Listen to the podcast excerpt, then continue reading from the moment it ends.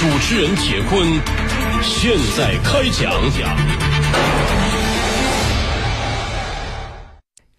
好声音，好故事，各位好，这里是江苏新闻广播南京地区 FM 九三七，松南地区 FM 九五三，铁坤所讲述的新闻故事。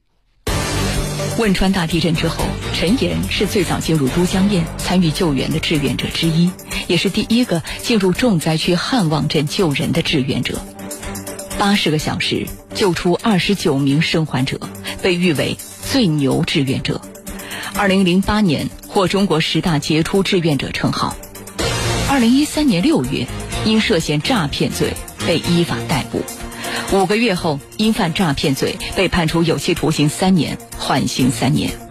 同年底，陈岩回到户籍所在地四川遂宁市大英县进行为期三年的社区矫正，直至二零一六年底，从此他在众人的视野中消失，没有人知道他去了哪里。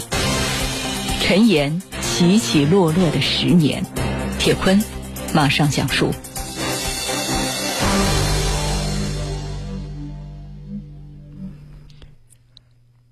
在四川遂宁大英县治水乡展龙亚村，没有人知道陈岩到底去了哪里。母亲也只是记得儿子是悄悄走掉的。那是去年的正月初二一大早起床，陈岩的房间里就已经没有人了。陈岩的同学展龙亚村支部书记陈明武，他也不知道陈岩去了哪里，一年多都没有见到他了。媒体对于陈岩的报道，那是在二零一三年就戛然而止了。通过媒体的报道，可以梳理出来的是，二零零八年的汶川地震，陈岩在八十个小时当中救出了二十九名生还者，被誉为最牛志愿者。二零零九年，与在志愿者活动当中相识、相知、相爱的彭璐高调举办婚礼。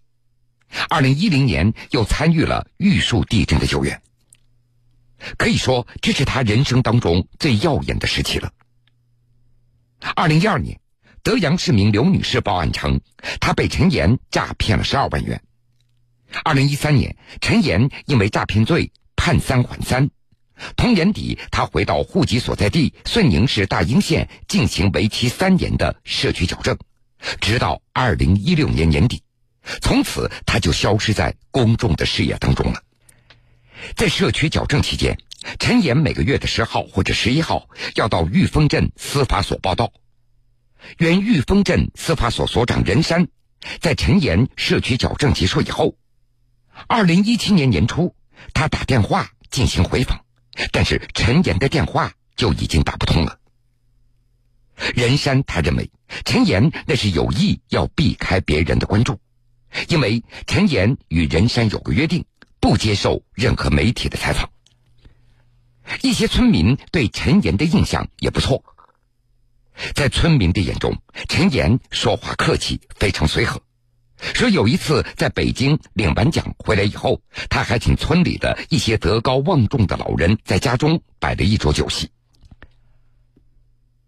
七十多岁的母亲和继父住在一栋土墙房子里。陈岩在家中住过的房间，床上还铺着席子，叠着棉被，上面没有一点灰尘。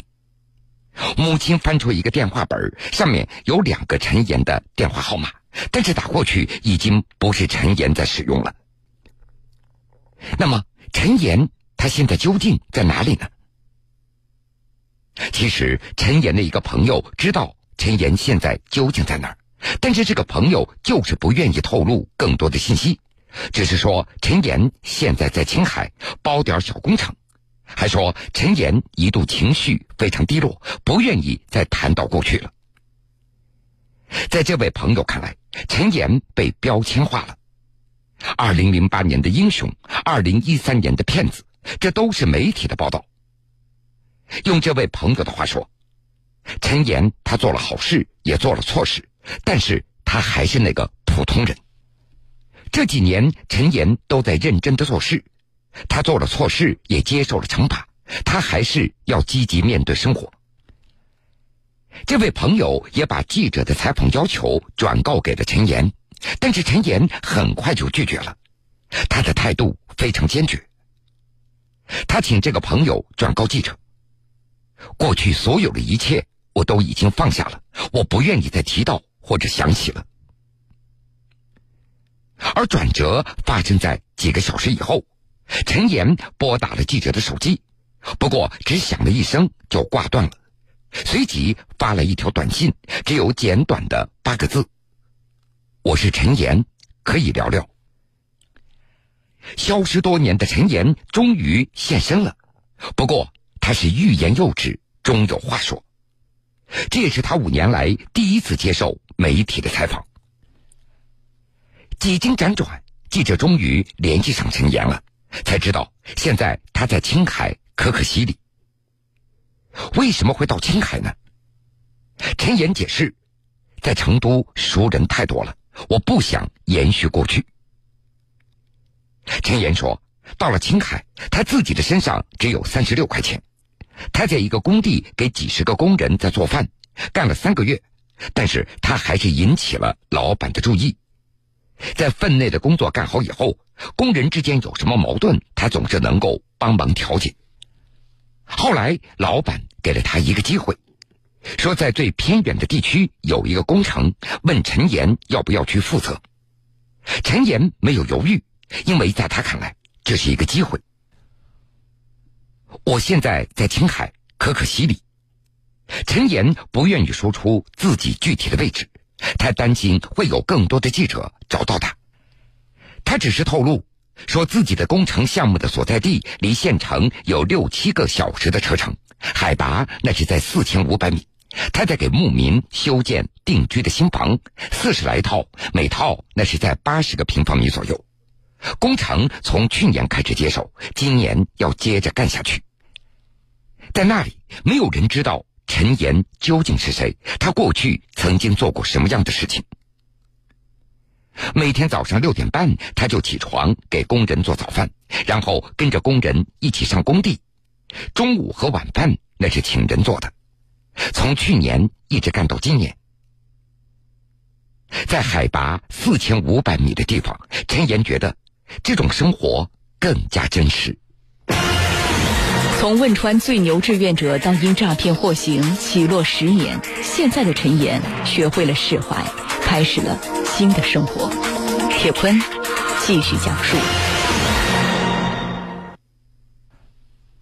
本来记者和陈岩说好了不谈过去，但是过去这个话题还是绕不开的。四月十二号的晚上，陈岩和记者通话了一个多小时。他说：“现在这样的改变需要历经无数的磨难和挑战。”在电话里，陈岩向记者回忆起自己在社区矫正阶段，有一阵子他连饭都吃不上了。说有一天叫了一份外卖，只有十块钱，他翻遍所有的口袋也只有八块钱，他尴尬的不知道该如何解释了。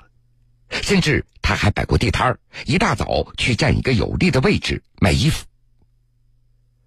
为了挣口饭吃，他也不愿意跟朋友开口，但是最困难的时候，还是有朋友向他伸出了援助之手。陈岩，他也深刻的领会到被生命所累的那种感受。刚到社区进行矫正的时候，他出去找工作，一些企业都不愿意招聘他。人家告诉他，如果是普通人，那还好说；但是陈岩是一个公众人物，害怕会出什么事儿。陈岩他也解释，自己的头发那是在看守所白掉的，那个时候焦虑、抑郁，又经历过离婚，一度他觉得生活无望，一夜之间白了头。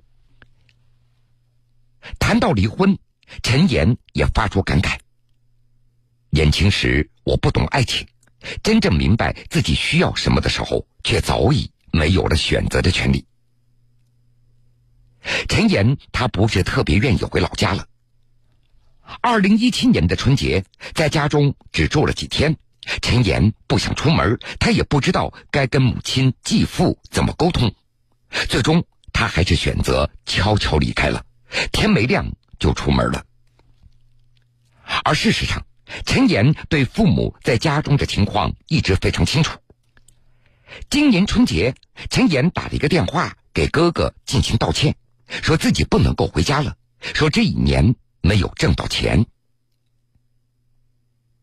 四月十三号的上午，陈岩向记者发来一张照片。照片里，陈岩坐在草地上，他的头发已经花白了，身材有些发福了。在陈岩看来，在高原，这是一个可以净化心灵的地方。他告诉记者，说自己带了很多的书到青海，主要是国学方面的，一套《道德经》。在高原上的生活那是非常单纯的。陈岩他也会写一些生活感想来打发时间。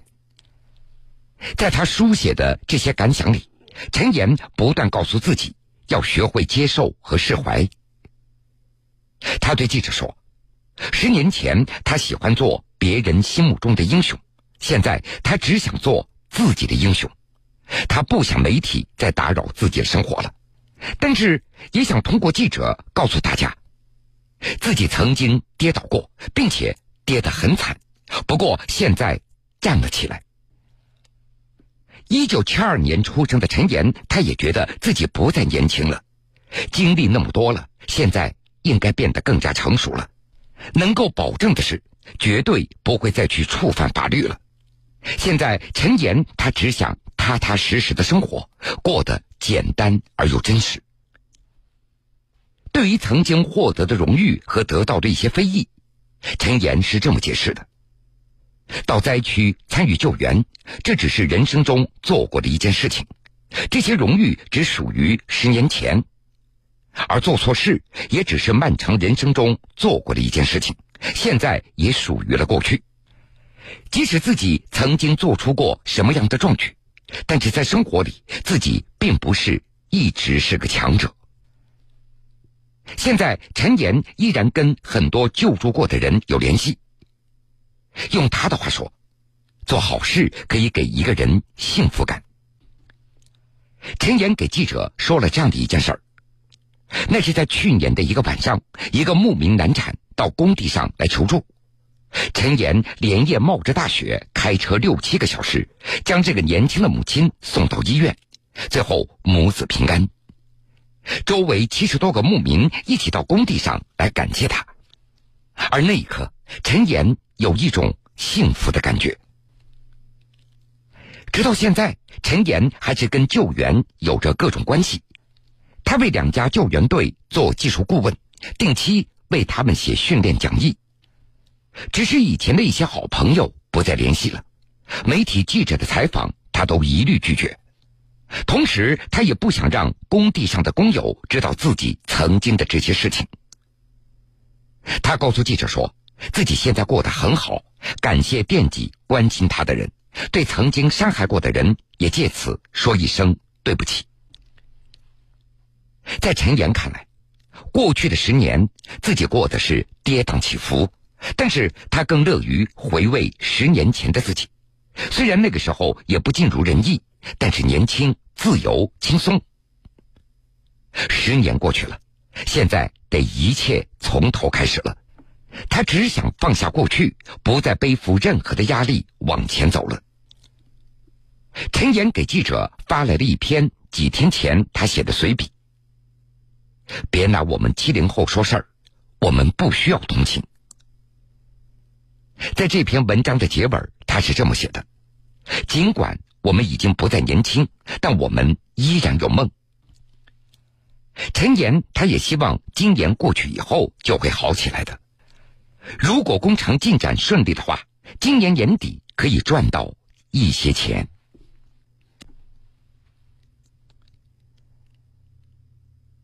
好了，各位，这个时间段的新闻故事，铁坤就先为您讲述到这儿。